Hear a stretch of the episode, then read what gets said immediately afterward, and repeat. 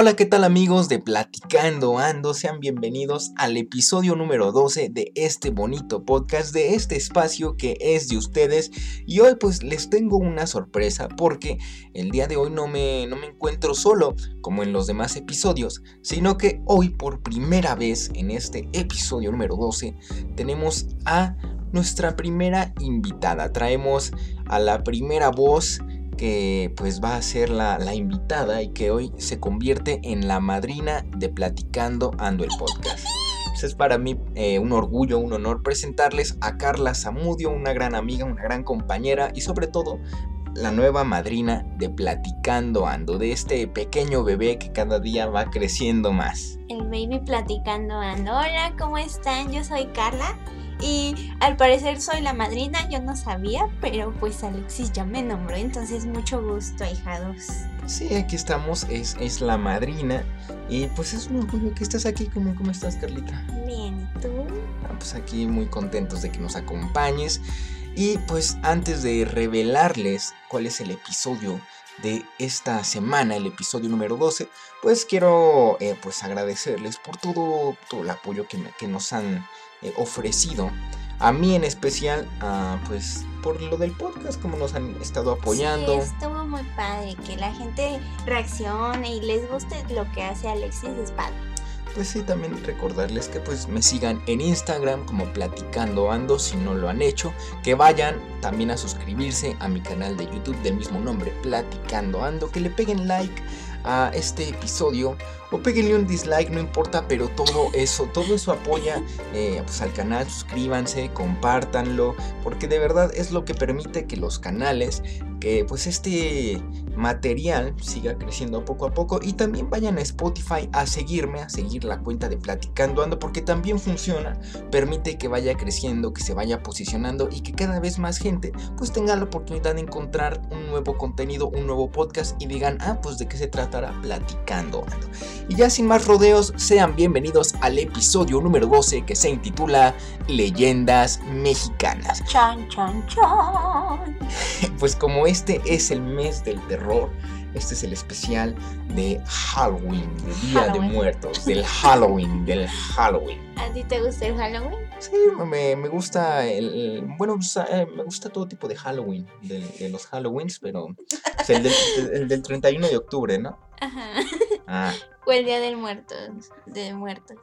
No, pues me gusta el Halloween, el Día de Muertos, o sea, pues siento que es, muy bonito. El Halloween es, es, bonito, todo esto de disfrazarse, salir a pedir dulces. Y la parte del Día de Muertos, de, como lo tenemos aquí en México, de pues no vemos la muerte como pues, el final de la vida, sino más bien el inicio de algo, distinto, de algo bonito. Ah, bueno, lo hacen ver bonito. Pues no, pues en, efecto es bonito, ¿no? Porque morir es bonito. O sea, a pesar de que en otras partes de, Latinoamérica se celebra el Día de Muertos, creo que no es como el estilo mexa, el estilo neutrón.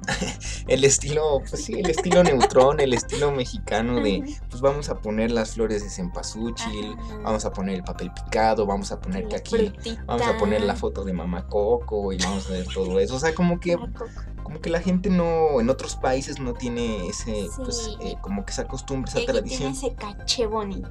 Sí, y es lo padre que cuando eh, un extranjero pregunta, oye, ¿qué es el Día de Muertos? Pues le dices, ah, no, pues es que el pan de muertos, que ponemos la ofrenda, el papel picado, las flores de cempasúchil, todo eso, pues es algo muy, muy bonito.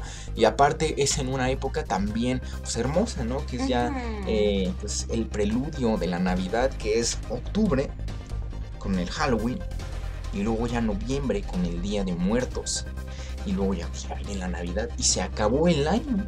Ya se nos fue el 2020. Pero creo que no va a haber este año este pedidera de dulces. Pues no, nos creo que no va a haber pedidera, pedidera de dulces porque ya regresamos a semáforo rojo en la mayoría de los estados. Mm. Y pues el primer estado precisamente que ya regresó a semáforo rojo y es, es Chihuahua. Y precisamente la primera leyenda que les vamos a comentar viene de allá de Chihuahua, mis queridos amigos. Así que vamos a comenzar, vámonos de lleno con las leyendas mexicanas. ¡Bravo! Vámonos con la novia maniquí. Que seguramente eh, este nombre no les dice mucho, pero ¿qué tal el de la Pascualita, mis amigos? El de la Pascualita es un nombre bastante popular, es una de las leyendas más famosas de Chihuahua y que poco a poco empezó a ganar terreno por todo México y hoy por hoy es una leyenda sumamente popular y pues les vamos a contar un poco sobre ella. Yo este de la Pascualita lo conocí por el extremo y por, y por ¿cómo se llama el otro? Extra normal. Extra normal. Pues sí, seguramente ustedes también allá en casita, tu amiga o tu amigo que me estás escuchando, pues quizás hayas también escuchado hablar de la Pascualita, ya sea por estos programas de la televisión o inclusive por algún video de, de YouTube en el que te cuentan su historia, pero quizás no conozcas eh, pues el trasfondo o qué es lo que oculta la Pascualita. Y si tú eres de Chihuahua, pues es una de las leyendas más populares del estado, entonces pues allá la Pascualita en Chihuahua es, es un símbolo. Para, para, todos aquellos que aman no solo el misticismo, sino también pues tienen esta, pues, estas creencias de, de, la fe, tienen pues todo esto de que eh, pues más allá de la muerte hay, hay algo, ¿no? Y la Pascualita es la representación de que no importa si ya dejaste este mundo, siempre tienes la oportunidad de que tu cuerpo se exhiba en una tienda de vestidos. ¿no? Entonces vámonos de lleno con la leyenda de la Pascualita. Pues miren, les cuento que el 25 de marzo de 1930, en Chihuahua, en el aparador de una famosa tienda de vestidos de novia fue exhibida por primera vez la Pascualita, que es un maniquí muy peculiar, muy peculiar, muy peculiar, muy peculiar. ¿Por qué? Bueno, pues es un maniquí bastante eh, detallado. Muchas personas dicen que es inclusive pues muy bello, muy, muy atrayente bello. a la vista. No, que tiene apariencia real, ¿no? Sí, o sea, no es como un maniquí de las parisinas o de, la, o de las telas bayón que lo ves y, y, y dices, es plástico, ¿no? Es, es, de madera, está feo. Pues la historia dice que la hija de la dueña de esta tienda de vestidos se iba a casar. Pues para una mujer el día más feliz de su vida es su boda, ¿no? Dicen, ¿no? Dicen, dicen. Hay gente que no, hay gente que ya cambia. Sí, y el peor día para un hombre, pues es el día de su boda, ¿no? También, ¿no? Wow. Bueno, pues resulta que esta mujer se iba a casar, en el que se supone que se iba a convertir en el día más feliz de su vida, pero en realidad se convirtió en el día más trágico, no solo para esta chica, sino para su familia, pues un alacrán supuestamente le picó y esto le causó la muerte, pues la mamá destrozada decide embalsamar a su hija para inmortalizarla, para tenerla ahí como recuerdo y que mi hija jamás se va a apartar de mi lado. Y ya cuando la embalsama la hace el principal maniquí de la tienda de vestidos. Así es, se convirtió en un maniquí más, pero en un maniquí que atrae a propios y extraños y dicen, esta tienda tiene algo peculiar, que es pues la Pascualita. Bueno, pues son cientos de personas que aseguran que la han visto mover los ojos, seguir, no, sentir que lo siguen con la mirada o sonríe, aunque otros incluso aseguran que por la madrugada la Pascualita cobra vida, deambulando por las calles y los pasillos de la tienda que va... Espérate. Y los pasillos de la tienda para encontrar el vestido perfecto. Muchas de las empleadas han contado que pues han sido testigos de que el espíritu de la novia sigue dentro del maniquí. En una ocasión, una mujer fue herida de bala frente a ella.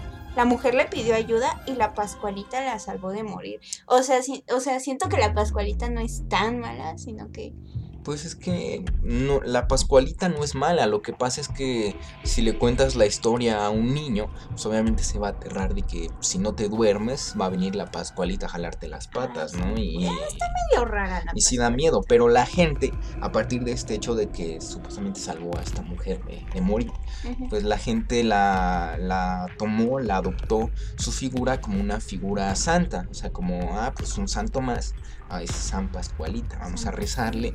De hecho, eh, mucha gente va todos los días a dejarle veladoras, a dejarle flores, a dejarle pues todo tipo de ofrendas Eso afuera sí de no la sabía. Sí, se lo dejan y ya la gente que trabaja en la tienda pues lo toma como algo normal porque como les digo, la Pascualita no solo es un símbolo de la tienda, sino un símbolo de Chihuahua. Es una leyenda 100% chihuahuense y a la gente pues le nace ir a visitar a la Pascualita, a dejarle ofrendas. Inclusive muchas de las novias acuden a comprar precisamente sus vestidos ahí porque dicen que les trae suerte, que les trae pues bendiciones, todo esto de pues vamos a tomarnos eh, el tiempo de ir a comprar nuestro vestido de, novias a, la tienda de la Pascual. Yo no lo haría, no lo compraría. Dicen que es de buena suerte, pero yo, yo no, yo paso. Y pues aquí viene otro dato interesante mis amigos, pues presuntamente eh, la Pascualita que hoy se exhibe en esta tienda de vestidos no es la real. Así es, la Pascualita que supuestamente fue embalsamada después de morir, hoy está suplantada por un maniquí, ahora sí, un maniquí de verdad. ¿Por qué pasa esto? Bueno, pues resulta que iba a haber un evento en la, en la Ciudad de México y entonces eh, creo que fue un evento, un evento de modas, una, creo que una expo modas o expo, expo boda, expo novias. Expo bodas. Bueno, de estas, de estas expo, eh, eh, exposiciones. Sí, son exposiciones, ¿no? Bueno, de, vestidos. De, estas exposiciones de vestidos, de novias, donde las novias van a, ah, pues expo pastel, todo para tu boda, ¿no? Ay, qué bonito. donde, donde vas a ver todo eso, ¿no? Y así. Pues presuntamente para la realización de esta exposición, los realizadores pidieron permiso a la, a la, pues, a la dueña de la tienda para que se pudieran llevar a la Pascualita de Chihuahua a la Ciudad de México. Y esto era algo insólito porque la Pascualita desde 1930 jamás había dejado la tienda. O sea, desde que se convirtió en maniquí jamás había dejado la tienda. Y a la, pues, a la dueña como que no le daba mucha confianza por esto de, oye, no, pues es que la Pascualita le gusta vivir acá en la tienda. Como que no, no está muy acostumbrada a salir no la dejo salir mucho, o sea, pues, no, no tiene novio, entonces, aunque no, no, no castigada, pero pues no, no tiene edad para, para andar de, de novia, de noviera, ¿no? Pero pues no, resulta que sí se la llevan, se llevan a la Pascualita a la Ciudad de México, realizan todo esto de la Expo Novia, de hecho fue una de las atracciones principales porque la, pues, una de las novias más famosas de México, que, pues, la Pascualita, ah. la Pascualita, este pues, la traen eh, y pues la vienen a exhibir. De hecho, le vino a quitar el, pues, el título de la novia de México a esta Angélica María, ¿no? Es la, novia de México, Angélica María. No tengo ni idea. Yo tampoco sé. Pero bueno, viene a esto de la, de la expo boda. Hacen todo el show, todo el espectáculo, termina y supuestamente a la Pascualita se la llevan a los almacenes donde había sido este, este espectáculo, esta exposición y según eh, pues, la leyenda urbana, el mito urbano, lo, le iban a hacer algunos análisis para comprobar si en realidad si era una persona embalsamada. Y que se encontraron, ¿no? Sí, habían encontrado como que pues que sí tenía ciertas partículas que, a ver, a ver, a ver, como que si era una persona este manique. Pero, pues es que si ustedes eh, las fotos supuestamente originales de la Pascualita, la verdadera, le ven las manos, inclusive hasta se le ven los vellitos que pues, todo ser humano tiene en, los dedos, ¿no? Que pues es de, ah, pues tiene, tiene, pues ahí poros donde crecen los pelitos. Entonces, ¿ahorita dónde está? ¿En Ciudad de México o en pues, Chihuahua? No, o sea, es que se la llevan a la Ciudad de México y ahí de la Ciudad de México la secuestran y regresan una falsa. ¿Pero en dónde? ¿En la ciudad? O, sea, la que, la que está ahorita en la tienda, según la gente de Chihuahua, según las de la tienda, no es la Pascualita que les mandaron a la Expo Bodas. O sea, les mandaron otras. Si ustedes buscan en internet, amigos, fotos de la Pascualita, van a, va a salir la foto de la Pascualita, la, la real, la Real Pascuala, la Real Pascualita. Pascuala. Y les va a salir las fotos de, la Pascualita fake, la Pascualita impostora. Se ven. y entonces, eh, pues la gente dice, es que se llevaron a la Pascualita y pues, no la regresaron, o sea, viva se fue y viva la queremos, Bueno, embalsamada la queremos, ¿no? Sí, se ve medio rara. Sí, o sea. O sea, sí eh, cambia bastante. Cambia bastante e incluso como que los rasgos son distintos, o sea, todo se ve. Parece que tiene filtro, no sé. Se ve distinto y otras personas aseguran que no, que es la misma Pascualita, lo único que hicieron fue darle ahí una chaineadita, arreglarla, porque pues con los años. Ah, pero hasta la nariz la tiene. Pues hizo una rinoplastia también. rinoplastia. Fue con el cirujano ahí, pues hágame esto, doc, arrégleme, quiero estar presentable porque pues ya llevo casi... Ya quiero casarme. Ya llevo casi 100 años en la tienda y pues quiero, quiero arreglarme, quiero estar presentable. Pero bueno, esta es la leyenda de la Pascualita. Eh, como les digo, a lo mejor ustedes habían escuchado a lo mejor alguna vez sobre la Pascualita. Si son de Chihuahua, eh, netamente conocen esta leyenda, es un símbolo chihuahuense. Y si no, ya conocen la leyenda de la Pascualita. Y ahora que termine esta pandemia, pues láncense a Chihuahua a ver a la novia embalsamada, la novia de Chihuahua, la novia de México, la novia de México que no es Angélica María. Eh, pues vámonos con la siguiente leyenda, que pues es la de las brujas de Tlaxcala. Si de por sí Tlaxcala ya es considerado como pues, una leyenda urbana, Ahora agrégale las brujas. Las brujas, mezclados, cosas que no existen. Sí, sí, apenas acaban de inaugurar su escalera eléctrica, su primera escalera eléctrica. Pues ahora tenemos lo de las brujas. Pues miren, esto de las brujas es un mito muy popular aquí en, México. En, cada región del país a donde vayas, pues está esto de las brujas, ¿no? Porque hay gente que dice que las ha visto que son como bolas de fuego, que las ven flotando. Yo, llegué a ver una, así te conté que está, bueno, yo estaba en como en una en un balconcito con una amiga y vimos una bola como de fuego así volando así súper lento, entonces sí nos dio miedo. Yo quería acercarme, pero mi amiga se asustó, entonces se metió conmigo y yo de pues algunos dicen que son brujas, a lo mejor otras personas están, pues, no sé, pues, medio tocadas en la cabeza, ¿no? O se confunden con un globo de Cantoya, pues puede ser, ¿no? O con un avión. ¿Cuáles son esos? Son los, los globos los que. Entonces yo creo que un globo. a lo mejor es eso. Pues luego la gente se confunde y dice, ¡ay, una bruja! Pero pues es un globo de Cantoya, ¿no? Que pues son muy comunes, inclusive en estas fechas, que los prenden los días de muertos para eh, iluminar las, pues, los cielos, ¿no? La noche. Pero, pues a principios de los años 90 en comunidad del sur de Tlaxcala, en diversas comunidades de allá del sur de Tlaxcala, aparecían muchos bebés muertos así a la mañana siguiente de que pues, sus mamás los habían eh, acostado amanecían muertos estos bebés sin razones aparentes. Y entonces pues todos tenían las mismas marcas de moretones en sus cuerpos y la gente empezó a, pues, a darse cuenta de que esto era bastante extraño porque mi bebé tiene esta marca y el bebé de Martita también tiene esta marca. O sea es pues, que curioso no que se hayan muerto de la misma manera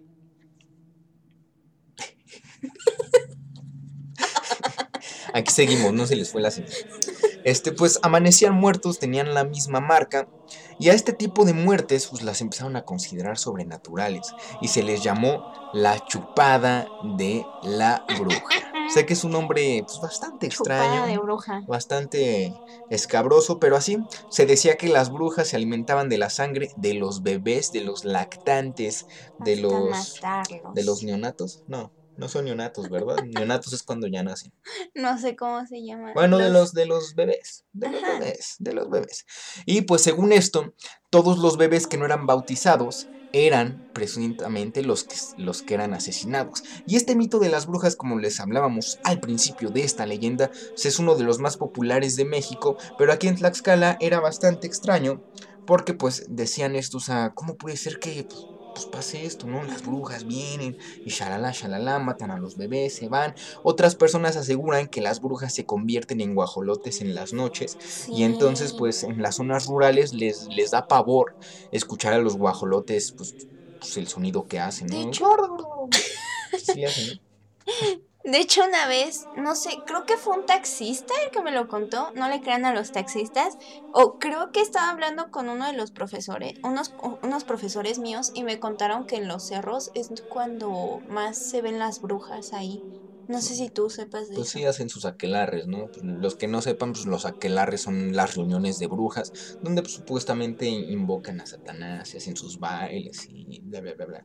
Como una, pues, una reunión de no sé, de madres en, un viernes por la tarde, no sé, una reunión del CENTE, en una reunión de Morena, pues algo así, hagan de cuenta una aquelarre, pero pues supuestamente esto lo hacen en las noches para invocar a Satanás y tener más poder y rejuvenecerse, algo así como el estilo de la película de Ahora Cadabra, ¿no?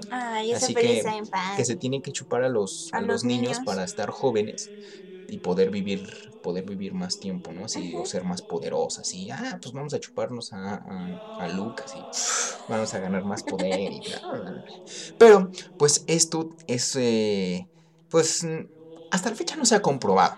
Algo que sí se ha comprobado es que en zonas rurales es donde más se asesinan lechuzas.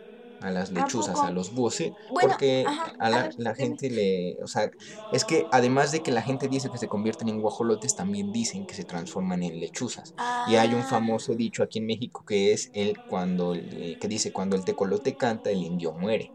Y entonces a mucha gente le da pavor las lechuzas y las matan. Entonces, pues, eh, inclusive en Facebook y Twitter empezó a circular una ah, campaña sí, de cierto. si nos ves, no nos mates, por favor, tampoco somos aliens pelones y así. Aliens pelunes. Entonces, pues era eso de, de la campaña de si ves una lechuza, no le hagas daño, no es una bruja, no, es, no seas ignorante, es un animalito que sale de noche y En controla las estos, en plagas. estos meses también es como que venden mucho, o sea, mucha gente dice que no debes de comprar, bueno, que no debes de vender animales en estos meses, en este mes más o menos, porque mucha gente se dedica a hacer este, ¿cómo Amarres. se llama? Amarres. Bueno, No amarres, sí, como- podría ser cierto, ¿no? O ¿Cómo sea, se llama? brujería. Brujería.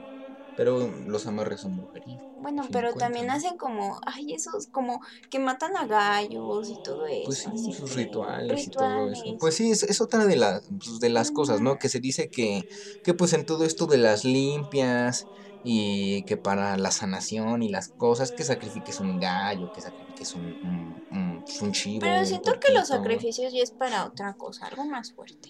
pues sean peras o son manzanas, amigos, eh, pues estas cosas no, no tenemos comprensión, nada más venimos a hablarles de las leyendas, así que centrémonos en eso. Y bueno, aquí en Tlaxcala pues decían, las brujas, vienen las brujas, van a venir las brujas, y una de las cosas que hacían en Tlaxcala y hacen en otras partes de México es que ponían cruces, eh, cruces, eh, tijeras abiertas en formas de cruz bajo las puertas, bueno, atrás de las puertas, y colocaban sal en las ventanas porque supuestamente esto ahuyenta a las brujas y no permite que, que entren a la casa.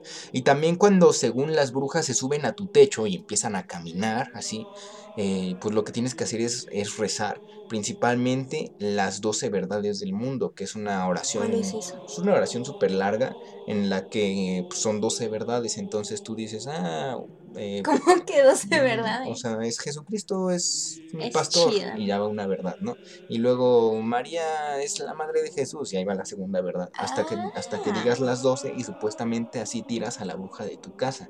O sea, que se Mm. caiga, como que se, como que se debilita, ¿no? O sea, o sea, cuando rezas, cuando tú te persignas, cuando dices Ave María Purísima o digamos algo así, es como si se formara un campo de fuerza alrededor de tu casa de, hey, alto brujas, alto fantasmas, alto chamuco, tú no puedes pasar, fuchi, fuchi caca, como diría AMLO, ¿no? Fuchi caca, aquí no.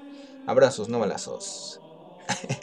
y bueno, pues supuestamente tienes que rezar para tirar a las brujas, tienes que rezar para mantenerlas ahuyentadas, porque pues eh, la principal víctima de las brujas son los bebés. Y pues su degustación, lo que más les encanta, son, Degustación. lo que más les gusta son los bebés no bautizados. Es como, como el buffet, ¿no? Hay, Ujú. hay cinco casas y de esas cinco casas eh, pues, un, un bebé no está "Ah, bautizado. está ¿no? Está, bautizado, está qué bautizado, o sea, asco". es como, es como la pizza. O sea, digamos, de, lo- de los cinco bebés, Con queso o sin queso. no, no, de los cinco bebés, cuatro son de pepperoni y uno es hawaiano, porque Ah, tiene piña. O Pobrecito. sea, a las brujas no les gusta la piña, entonces, pues uno se, no, una- se chingan los de pepperoni. se comen, se comen los de pepperoni, que son los bautizados. No, los no bautizados. bautizados. y los que están bautizados son de, de, ¿de cómo?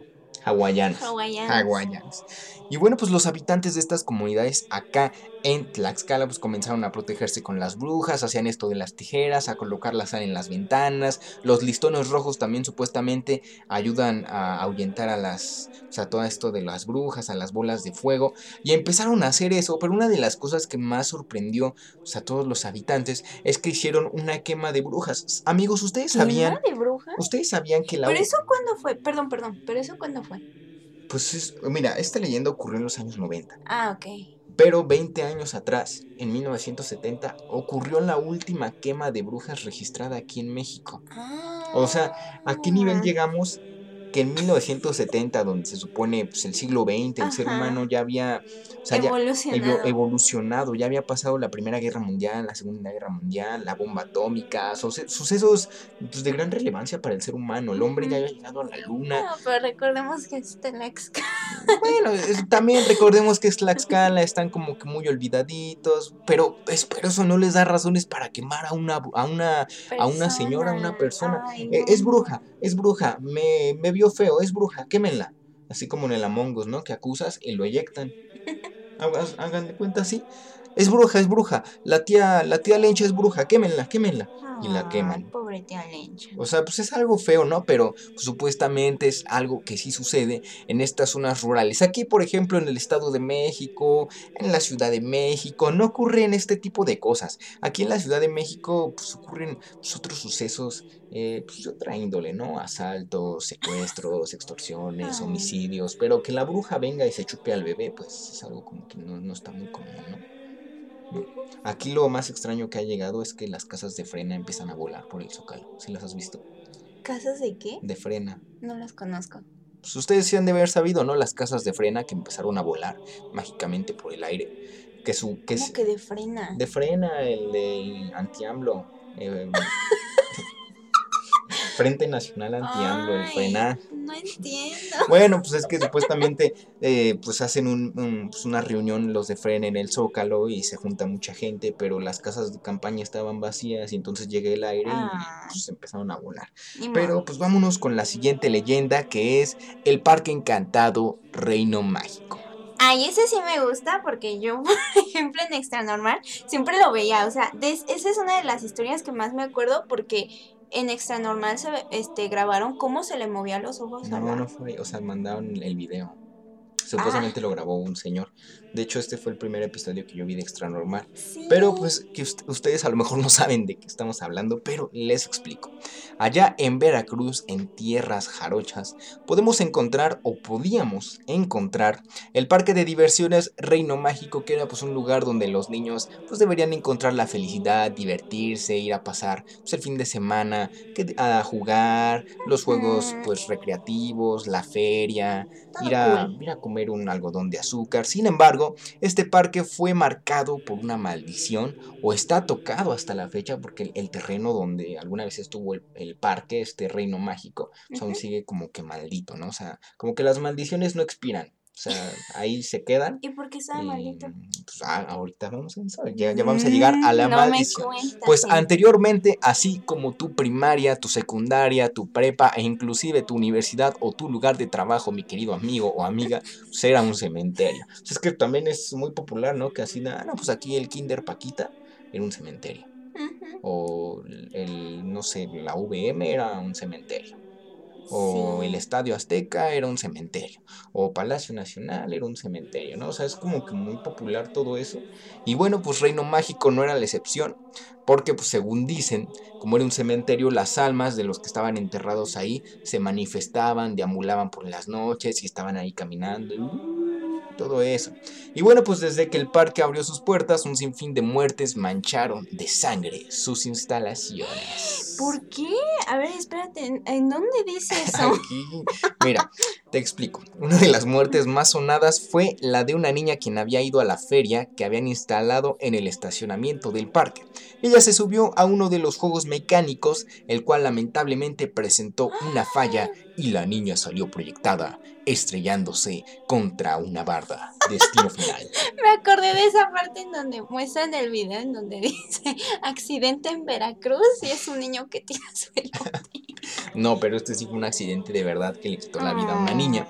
Y bueno, pues aunque la, pues este juego mecánico fue retirado, existieron eh, pues varias cosas que con el paso del tiempo se quedaron ahí. Los juegos mecánicos los retiraron, se los llevaron, son peligrosos, pero una de las cosas que los dueños del parque, los que le daban el mantenimiento, lo administraban, quisieron dejar y fue lo que pues marcó más esta leyenda porque es lo que causa terror. Y es que dejaron unas espeluznantes estatuas de Blancanieves y los siete enanos, muy distintas a las que nos presenta Disney, muy muy distintas. Blancanieves se ve tétrica, los Cricosa. Blancanieves cricosa, Blancanieves en crack. Sí, sí. Los siete enanos también pues, se ven El tontín. se ven se ven bien Deberías ponerle las. Les vamos a poner las fotos para que las vean ustedes que lo ven por YouTube. Y si ustedes lo están escuchando en Spotify, pues ya tienen una razón para pasarse a YouTube y que lo vean. Pues estas estatuas de Blancanieves y los siete enanos estaban ubicadas en el castillo, pues donde se encontraba esta área que era la parte de las princesas, la parte para para las niñas, la parte de la diversión, pero esta es una de las áreas que contaba con más actividad paranormal, porque pues fueron muchos los testigos que aseguraban que Blancanieves y los siete enanitos se movían por las noches. Es que eso es lo que vi, vi el video en donde Blancanieves se movía y pestañaba y movía los ojos y ay, no daba mucho miedo. Y lamentablemente una persona falleció, supuestamente por haber visto a Blancanieves parpadear. ¿Habrá sido el que tomó el video? No creo, o sea, no creo. Es que hay un video, también se los voy a poner aquí, muy famoso, que es el que les comentábamos, que sale en Extra Normal. De su, pues están grabando, un, cuate se mete en las noches al Reino Mágico cuando ya había cerrado. Y entonces toma el video de Blancanieves y, pues, ¿qué onda banda? Así grabando. Y ve a Blancanieves, eh, bueno, la, la enfoca y según parpadea. Entonces el cuate sale corriendo, pues espantado, ¿no? Entonces, pero pues, no sé si, si, haya sido este, este cuate que, se, pues, que se murió. Pues, ¿Quién sabe, no? Y otra de las zonas más embrujadas de este reino mágico eran las albercas. Es que las albercas también están marcadas por muchas tragedias, no solo de este parque, sino que muchas de las casas que tienen albercas. No, pues es que luego pasa de que pues, aquí se ahogó un ah, niño y en las noches se aparece. Muchos accidentes. por eso aprendan a nadar. No, no, pues no solo que aprendan a nadar, sino que también cuiden a sus hijos, cuiden pues, que no se metan ahí. O también si ustedes están eh, borrachos, no se metan a nadar. Pues, pueden terminar ahí ahogados y convertirse en una leyenda urbana más de su ciudad. Bueno, pues supuestamente en una de estas albercas que estaba en este lugar, uno de los niños se ahogó. Así es, se ahogó.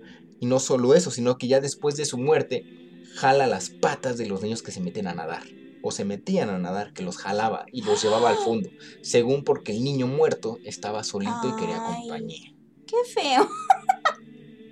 Entonces uno de los niños dio su testimonio que él cuando era, pues, cuando estaba chiquito, iba a Reino Mágico, se metió a la alberca y que según cuando él se sumergió, vio a un niño que le daba su mano, que le ofrecía su mano, pues el niño pues, dijo Nel. Eh, dijo Nel, ¿saben qué? Pues mejor aquí aquí corrió, o como aquí vivió, que aquí murió, o bueno, pues aquí se rompió una taza, de cada quien para su casa, ¿no? Pero que el niño lo alcanzó a tomar del pie y que lo quería ahogar. Imagínate eso, te metas a la alberca y te encuentras a una niña fantasma y te jale de la pata. Y que te... Venga, chico. pues que lo jaló de los tobillos y entonces el niño se espantó, pero cuando volteó a ver su tobillo ya no había nada, pero aún seguía sintiendo los tirones.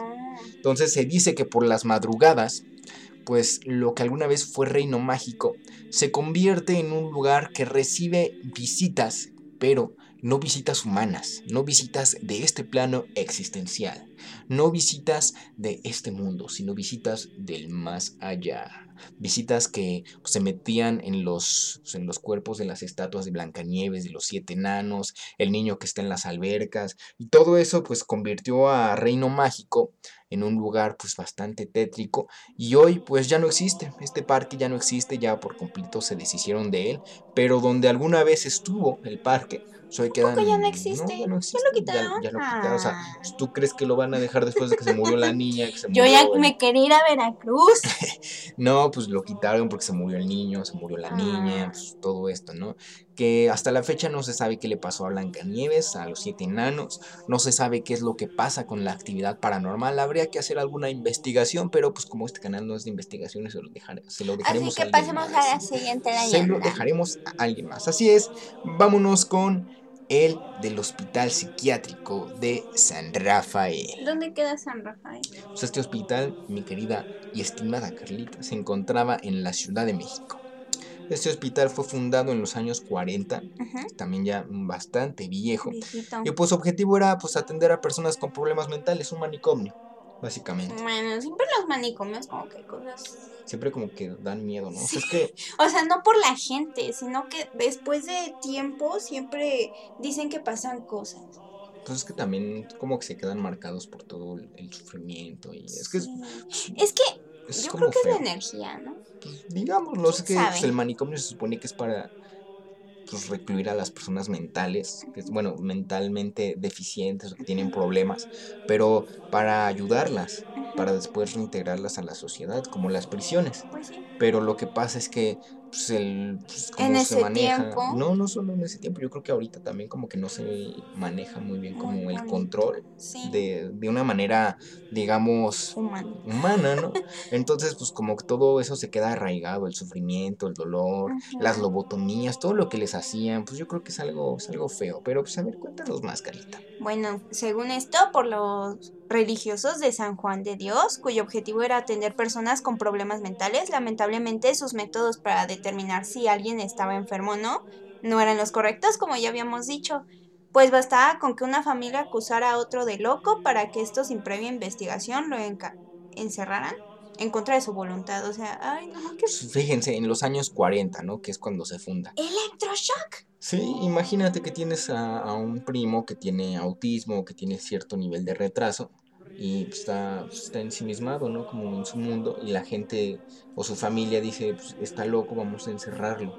Imagínate cuando en realidad lo único que necesitaba era un, un tratamiento Algo o, más pues, natural. o pues nada, simplemente pues, Que ser lo deje tratado vivir. normal, dejarlo vivir. ¿Cuántas personas no sufrieron de esto? Que simplemente pues no eran muy sociables, pero estaban bien, o sea, no padecían de sus facultades mentales, o a lo mejor uh, tú te casabas y ya tu esposo te caía mal y lo acusabas de loco y lo mandabas a encerrar ahí, o a tus papás, o a tu abuelo. Pues imagínate ¿no? cuántas personas no sufrieron por lo mismo de no estoy loco, pero aquí me vinieron a votar.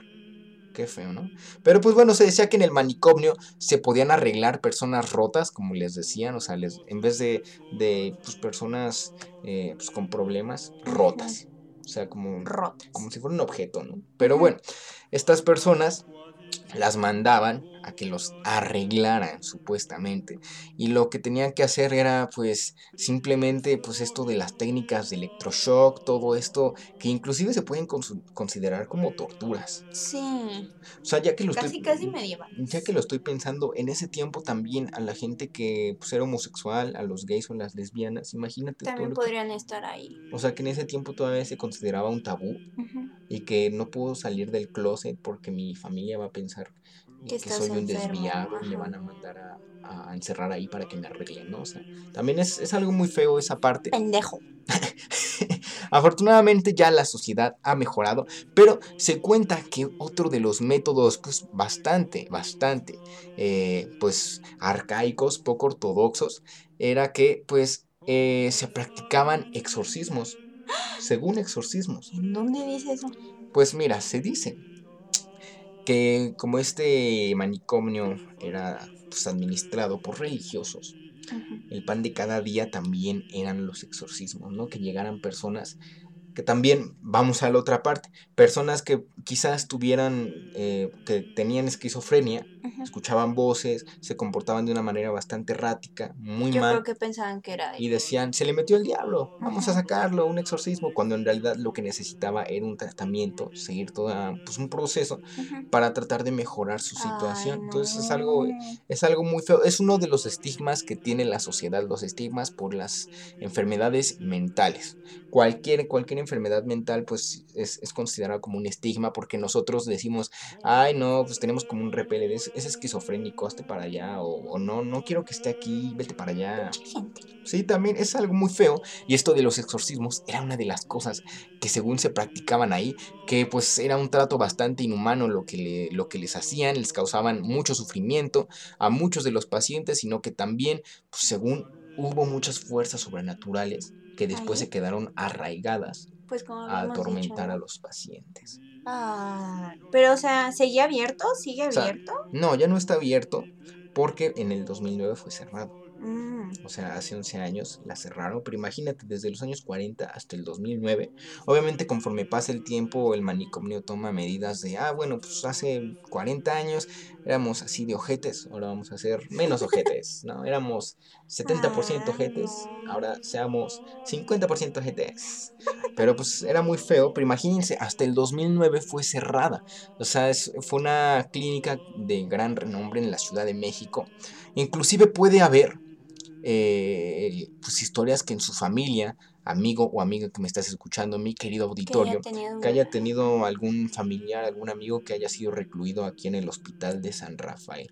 De hecho, hay una película muy famosa que se llama Archivo 253 que se desarrolla dentro de esta, de esta clínica antes de que la demoliera. Es como al estilo de del proyecto de la bruja del, el proyecto de la bruja de, de la bruja, la bruja de Blair o el de fenómenos siniestros. Es la versión mexicana de fenómenos siniestros, de que se meten al, al manicomio a grabar, vamos a ver qué es lo que hay. Y al ah. final los que entran pues no vuelven a salir. Pero por ejemplo no, no pasó nada como en El Exorcista, ¿no? Porque ves que en El Exorcista sí la gente cuando hizo la película empezó como a morir o a tener cosas así feas. No, es que esta en realidad no es, o sea, es, no es un...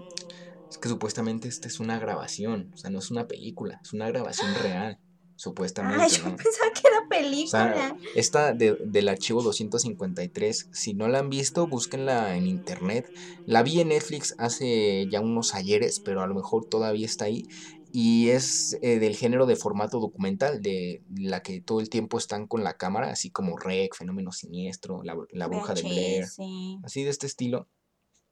Y según se meten, bueno, se meten más bien a la clínica a investigar todo lo que pasó y se encuentran con varias cosas bastante extrañas, incluso con eh, personas en situación de calle que al no tener un lugar en donde dormir, se, iban ahí. O sea, yo la neta no me metí ahí por nada. A, dormir. Qué miedo. O sea, qué valentía los de estos señores que, bueno, es que también no tienes casa, ¿no? Su situación no es muy así como la de hoyo aunque sea de pollo, ¿no? Pero en este caso, pues cama aunque sea en un manicomio abandonado. Y la siguiente leyenda también es chilanga, es de aquí de la Ciudad de México, y es que es la de la leyenda de la planchada. ¿Todavía has oído escuchar sobre la planchada? Bueno, ahorita ya no, pero yo me acuerdo que de chiquita todos, todos, todos mis compañeros siempre hablaban de la planchada. ¿A ti nunca te tocó? Sí, porque yo tengo un, amigo que se llama Eric, de la primaria, le mando un saludo, Eric Alejandro, que pues su, su abuelita era enfermera. O es, bueno, trabajaba de enfermera, ¿no? En, un hospital y sí les tocaba como a ella y sus compañeras que en la noche, eh, cuando hacían sus guardias, iban a ver a sus pacientes y ya les habían dado sus medicamentos. Entonces las enfermeras le preguntaban, ah, pues ¿quién le dio su medicamento? Y ya los pacientes le decían, ah, no, pues fíjese que fue una, una señora tal y, le daban la descripción, pero cuando le describían a la mujer, las enfermeras se quedaban así con cara de, pues, ¿qué? ¿Qué pasó aquí? Pues, esta enfermera no, no, concuerda con la descripción, pero conforme pasaba el tiempo, ellas eh, decían, ah, sí, pues fue la planchada. Y es que, si ustedes no conocen esta leyenda, pues la leyenda de la planchada se remonta allá a los años eh, pues del Hospital Juárez en la Ciudad de México, en los años 40, allá en la Ciudad de México. Y es que se cuenta que había una enfermedad, una enfermedad, una enfermera, el dado, una enfermera de nombre Eulalia, que era una joven pues muy bella, muy dedicada a su vocación, que era la enfermería. Entonces, pues ella se dedicaba a ayudarlos a trabajar ahí y la describían como una enfermera pues, dedicada a esta pues, noble vocación. Bueno, es que de hecho dicen que la planchada no es mala, ¿no? Que... Sí, no, no es mala. Ay, pero si a mí se me aparece en el hospital, se me da miedo. No es mala, pero su historia es triste. Bueno, pues resulta que Eulalia se enamora de un doctor, de un, de un médico joven, entonces, pues en esa época, la juventud, eh, pues están en su, pues, en su época, ¿no? Así de, pues vamos a enamorarnos, vamos a casarnos. Aparte, bueno, es que siempre... Ah, bueno, dime, dime, sigue, sigue. No, sigue, sigue. bueno, se, se, enamora Eulalia de este doctor, tienen una relación así bonita, se vuelven novios, pero al final el doctor de un día para otro se va del hospital, o sea, desaparece. Y Eulalia se queda así de, mm, ¿a dónde se habrá ido? ¿Y qué le pasó? Pues se empieza a preguntar, así de, oye, ¿tú sabes dónde está mi novio? Y resulta, ¿tu novio? Ah, caray, pero si se cambió a este hospital porque pues ahí trabaja su esposa. Sí. O sea, se, estaba engañando? Sí, la estaba engañando. O sea, Eulalia era la amante. Es que de hecho dicen que muchos de los que están en los hospitales, los doctores, son muy mujeriegos. Pues sea cierto o no en esta historia, así fue. El amado de Eulalia en realidad la estaba engañando. Bueno, pues sí, la estaba engañando, ¿no? A ella y a su esposa. Sí.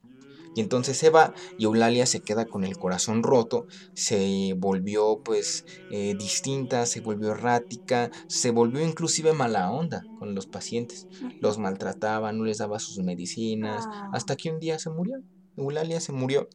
Pero, pues eh, según cuenta, pues era tan, tan grande su vocación y su amor por su trabajo que no pudo descansar en paz, que lo que ella prefirió era quedarse aquí en este plano terrenal a ayudar a los pacientes y así como que alegrar un poco pues su alma, ¿no? Su alma triste. Y es por eso que según se cuenta que en el Hospital Juárez recorre los pasillos todas las noches para ayudar a los pacientes, sin excepción, la planchada. ¿Por qué le dicen la planchada? Bueno, porque Eulalia cuando estaba viva siempre traía su uniforme blanco, pulcro, su pelo planchado, su uniforme completamente planchado y es por eso que ahí viene el nombre de la planchada. Yo pensaba que era porque mató a alguien con una plancha, güey. En el- cuando estaba pequeña. ¿sabes? No, pues es la planchada porque siempre traía su uniforme bien planchadito, sin arrugas, así, con, pues, con todo ahí eh, al, almidonado, así, Bueno. bien lindo. Ya sabemos que no es malo. Sí, o sea, no es mala y se dedica a ayudar a los pacientes, pero una de las cosas particulares de esta leyenda es que no solo se cuenta que se aparece en el Hospital Juárez, sino que hay múltiples planchadas alrededor de México. Eso es lo que O sea que en un hospital de allá de Nuevo León también se aparece la planchada y que en un hospital de Toluca hay una planchada y que en un hospital de Nayarit hay una planchada. Entonces es lo padre de esta leyenda porque pues es, Pues así- es como la llorona. es como la Llorona, que como dice Richo Farrell es la Llorona World Tour, ¿no? Está así, espéralo en tu ciudad. Sí. Así la planchada en este caso pues va, va pues recorriendo los hospitales. Eh, qué padre sería que en estas ocasiones tuviéramos una planchada para que nos ayudara en esta pandemia, ¿no? Ay, no. Que ayudara, Ah, bueno, sí. que ayudara a que menos gente muriera, ¿no? Porque sí sabían que México es el número uno en países, eh, es el número uno de los países donde más personal médico fallece. ¿Tú sabías eso, Carlita? Sí. Es, muy trágico, ¿no? Porque pues, hay muchos doctores, muchas enfermeras que arriesgan su vida. Pues estaría padre que un fantasma te echara la mano, porque un fantasma no se contagia de COVID. Entonces, pues ahí está chido. Y entonces, pues la planchada ayuda en cada hospital donde puede, donde es, requerir, donde es requerida. Hay una versión de la planchada donde sí es mala, pero no se preocupen, no es, no es verdad, porque fue adaptada a la serie de lo que la gente cuenta. Si ustedes son allá old school, Ay, eso estaba pa- A mí sí me daba miedo. A mí también me daban miedo. Esta, esta serie de lo que la gente cuenta, pues la pasaban en TV Azteca y adaptaban muchas leyendas mexicanas, muchas leyendas de este folclore mexa a la televisión. Entonces, uno de los capítulos era la planchada, pero en este episodio, eh, pues este fantasma no era bueno, era el malo. Entonces, el objetivo de los protagonistas humanos era huir, que la planchada no los asesinara. Pero es la única versión donde se ha sabido que la planchada es mala, que Muy es mal, una asesina. Pues nada más lo hizo para adaptar, ¿no? Ahí la, como para darle una, como, no sé, una narrativa distinta a la historia de la planchada, para causar terror, causar miedo. Y una de las eh, cosas que me gusta de esta leyenda, pues es esta parte de, no importa cuánto ames tu, tu vocación, no importa qué es lo que pase, al final siempre puedes seguirla desempeñándola, hasta después de la muerte. Está chido, ¿no? Está padre eso. ¿O a ti te, da- te daría miedo encontrarte con la planchada? Sí. O sea que... te- Mira, yo nunca me he quedado en un hospital, pero a mí quedarme en un hospital sola. ¿Has visto el capítulo de Malcolm? Ah, sí, que se queda en el hospital. Ajá, no me quiero quedar así, me da miedo, me da miedo los hospitales. O hay mucha gente a la que le da miedo los hospitales y ahora imagínate, agrégale el una- efecto planchada. bueno, agrégale que se te aparezca la planchada, te daría miedo, o sea que de repente Ay, a ver, a ti. ¿A ti? A ti sí. Bueno, es que lo que no saben es que a este David eh, no, no se asusta con nada. Yo muy pocas veces lo he visto asustarse. Pues no sé, es que para mí todo este tema es bastante interesante. Yo jamás he vivido algo así como paranormal. Entonces siempre, como pues, nosotros, las personas que no hemos vivido algo así, siempre estamos como a la expectativa de a ver qué me pasa, a ver, espántenme, a ver, uy, uy, uy, uy, uy". Pero pues no, no es que, o sea, sí, no me causa miedo, me causa intriga, me, me gusta, me apasiona el tema. Pero, pues, qué padre, ¿no? Ha de ser esto de la planchada, encontrártela, pues, algo así, ¿no? De, a ver, ¿qué, qué es lo que hizo? Pues es una leyenda bastante, bastante interesante, ¿no? Yo digo porque, pues, si de por sí luego está en los hospitales, son cosas así de, no me gusta, pero dices, bueno, puede que me encuentre la planchada. Paso. Eso sería algo chido, eso sería pues, algo padre. Paso. Tú pasas, tú pasas porque a ti te da cosa. Pero pues puede que ahí un amigo o una amiga que nos esté escuchando también concuerde conmigo de yo también quiero vivir esa experiencia de la planchada. O inclusive puede ser que tú, amigo o amiga que me estás escuchando, seas doctor, seas enfermero, seas enfermera, doctora y que trabajes en el hospital y que pues, te hayas enterado de alguna leyenda de este tipo y si es así, pues no olvides comentar en YouTube ahí para que pues, nos cuentes un poco más de tu experiencia, de, de tu historia, porque pues es algo bastante pues chido todo esto. Ahora vámonos con, con, la última leyenda que es la casa de la tía Toña. No, no es el restaurante de comida, es otra, es la casa de la tía Toña pues esta leyenda también es aquí de, de la Ciudad de México, es leyenda, es leyenda chilanga.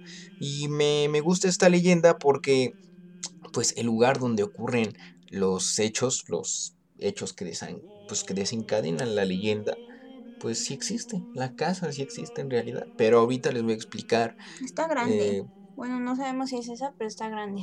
Creo que sí. Yo la veo creo grande. Que, creo que sí, sí es la que podemos encontrar en internet, porque si ustedes ponen la casa de la tía Toña eh, en Google Imágenes, pues les aparece, ¿no? Pero creo que sí es, sí es esa, pero pues les voy a explicar por qué es tan difícil tratar de acceder a ella, Ah, o sea, es que es de. Chapultepec.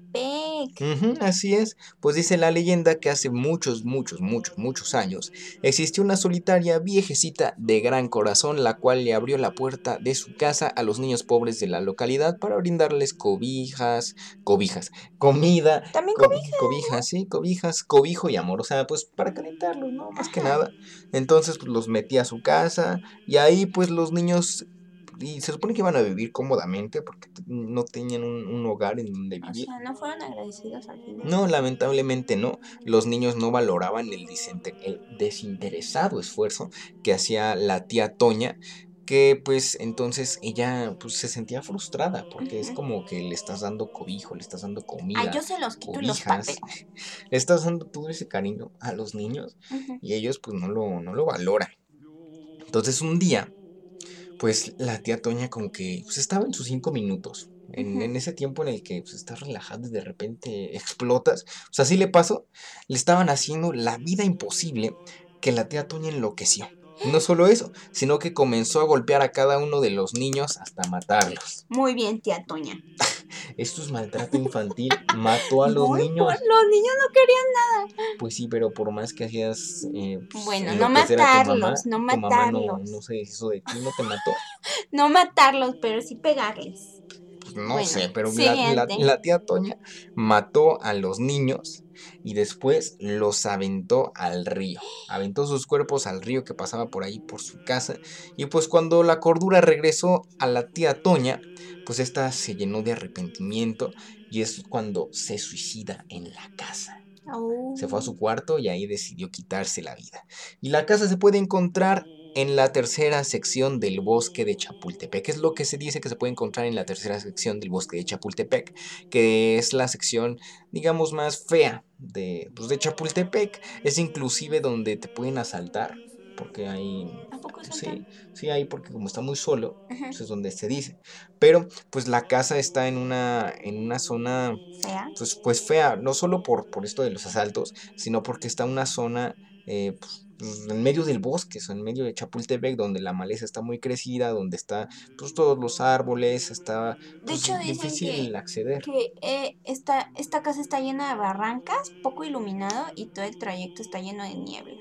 Sí, es, es una de las cosas que hace difícil llegar a la casa de la tía Toña. Y no solo eso, sino que hay mucha gente ah, pues que animada por, por descubrir más sobre esta leyenda, se aventuran a ir a, pues, a, explorar la exploración urbana, ¿no? Que se ha puesto muy de moda. exploración urbana? Sí, sí lo haría, está chido.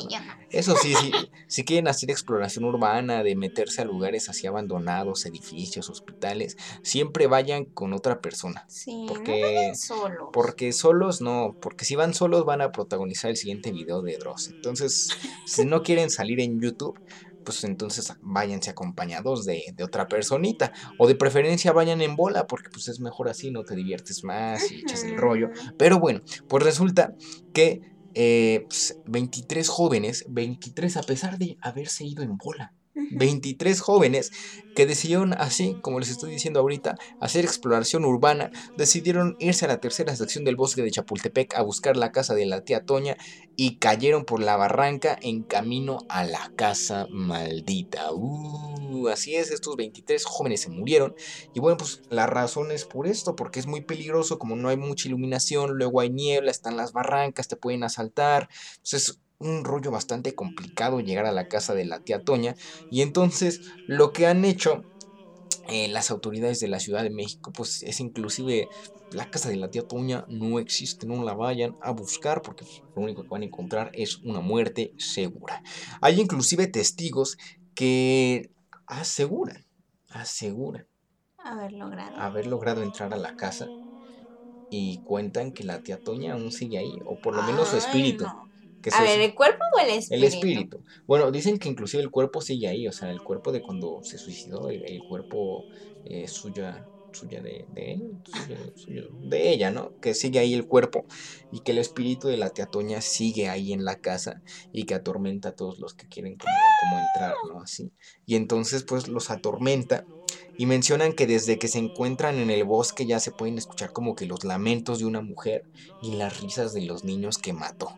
Y entonces conforme más te acercas a la casa, a la propiedad, se pueden escuchar que grandes objetos caen al río, que es como si fueran los, cadáveres, los cadáveres del niño. Imagínate qué miedo. Y cuando finalmente cruzan el arriesgado puente indispensable para llegar a su destino, se puede apreciar el furioso rostro de una anciana que se asoma por la ventana, la tía Toña que te dice que no te acerques. Y uno de los rumores es que, como te comento, el cuerpo sigue ahí de la tía Toña, o sea, a pesar de los años, ahí sigue el cadáver de la tía Toña. Pero es que aparte no solo, son, no solo es la tía Toña, aparte porque tía, o sea, tía de quién. Pues... Pero tía de los niños, bueno, no sé. Pero eh, ¿Qué iba a decir? Ah, sí, que aparte. ¿No será la tía de la casa de Toño? ¿No? De la casa de Toño. Ajá. No. ¿No será su tía? Siento que no. no. No, como que no, porque Toño es como muy. Muy, más feliz. Más amigable, ¿no? Porque, pues, hace más comida, de, ¿quieren comida? Quieren pambazos y la tía Toña es de vienes y te mato. Es como el video de la viejita que dice tú me haces algo y te parto tu madre, ¿no? Así sería la tía Toña, ¿no? Te acercas y, te aviento al río.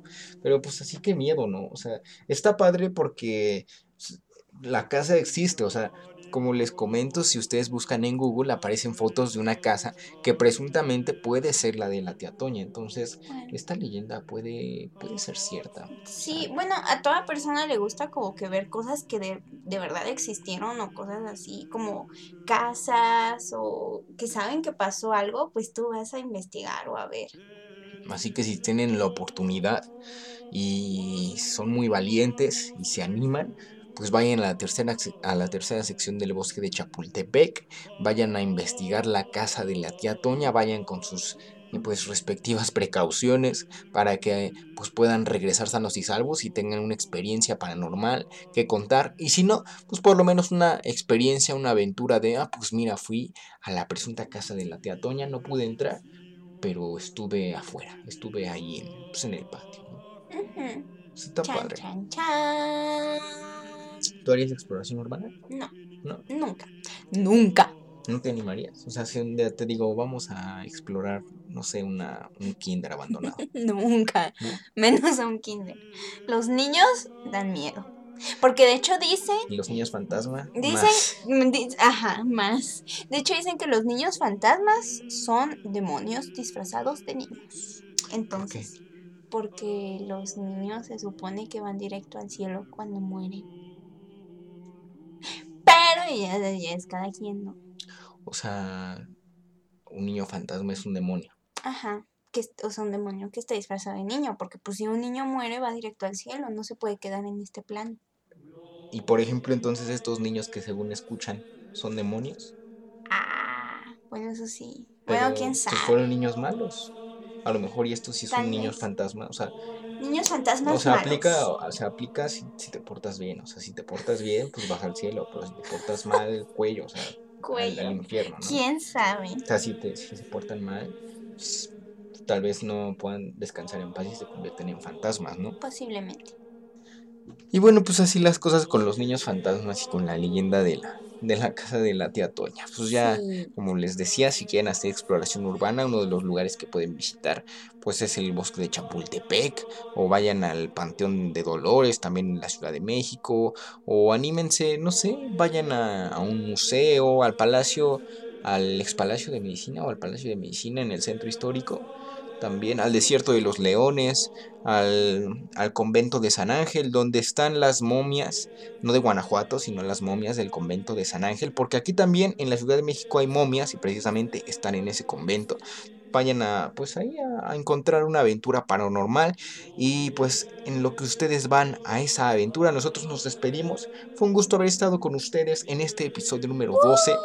Va a estar bueno pues repasar en otro episodio, en otra ocasión, pues otras leyendas mexicanas, porque Sí. este tema tiene, tiene mucha carnita y está Sí. como para abarcar un episodio con pues por lo menos una leyenda por cada estado, ¿no, Carlita? ¿No crees? Sí, estaría padre, así para que incluyéramos a todo México. Sí, está padre porque no tocamos las leyendas de la Llorona o el Chupacabras o el Charro Negro, porque Yo sí creo en el chupacabras. pues sea, sea mito o no, conmocionó a un país en los años 90. Ujú. Pero pues eh, Eso es ya... para la siguiente. Ya habrá otra ocasión en la que podamos hablar ahora sí de la Llorona, el Charro Negro o el Chupacabras. No quise incluirlos pues en esta en este episodio porque pues son como las leyendas más populares y todos hemos escuchado hablar de ellas, pero pues ya para la siguiente pues los metemos, hablamos de ellos, a ver qué tal, a ver pues, están padres esas leyendas y espero hayan disfrutado este episodio número 12. Espero les haya gustado, espero que también pasen un excelente Halloween, que salgan Halloween. al Halloween, que salgan a pedir eh, dulces con su respectiva sana distancia, con su cubrebocas, si tienen que salir, y si no, pues de preferencia quédense en casa, cómprense una bolsita de dulces en, un, en una tienda y ahí pónganse a botanear en familia, y pues el día de muertos vayan a visitar a sus familiares, a sus familiares vivos, vayan a convivir, vayan a, a, pues hacer algo, vayan a visitar a su mamá o a su papá, si vives con ellos, pues dales un abrazo, y pues celebren por todos aquellos que no están, celebren por aquellos que están. también celebren por aquellos que están, porque esto de la muerte es pasajero y sea que nos veamos en esta vida o en la otra, siempre hay que estar felices y pues feliz me despido de que hayas estado aquí Carlita en este episodio. gracias. Aquí en Platicando Ando, a la madrina de este primer episodio. Ya con los que vengan, pues espero tener más invitados, que venga más gente, que venga así, pues invitar a alguien, a alguien más, así. Y en otro, pues tenerte aquí de vuelta. Y bueno, pues estamos en el mes de terror. Estamos en el mes de octubre. Viene el Día de Muertos. Así que pues salgan a divertirse, salgan a espantarse, salgan a vivir la vida, diviértanse. Y pues sigan, Nos despedimos. sigan con su sana distancia y con sus medidas precautorias. Nosotros nos despedimos, pero nos escuchamos en la próxima ocasión, el próximo viernes, con Platicando Ando el podcast, con un nuevo episodio dedicado al especial del terror, porque esto todavía no se acaba. Así que, pues, nos escuchamos en la siguiente emisión. Eh, pues, ah, es que las despedidas siempre son largas, pero siempre hay que dar avisos parroquiales. Eh, pues suscríbanse al canal de YouTube, denle like, denle dislike si no les gustó pues, el video, pero eso siempre apoya.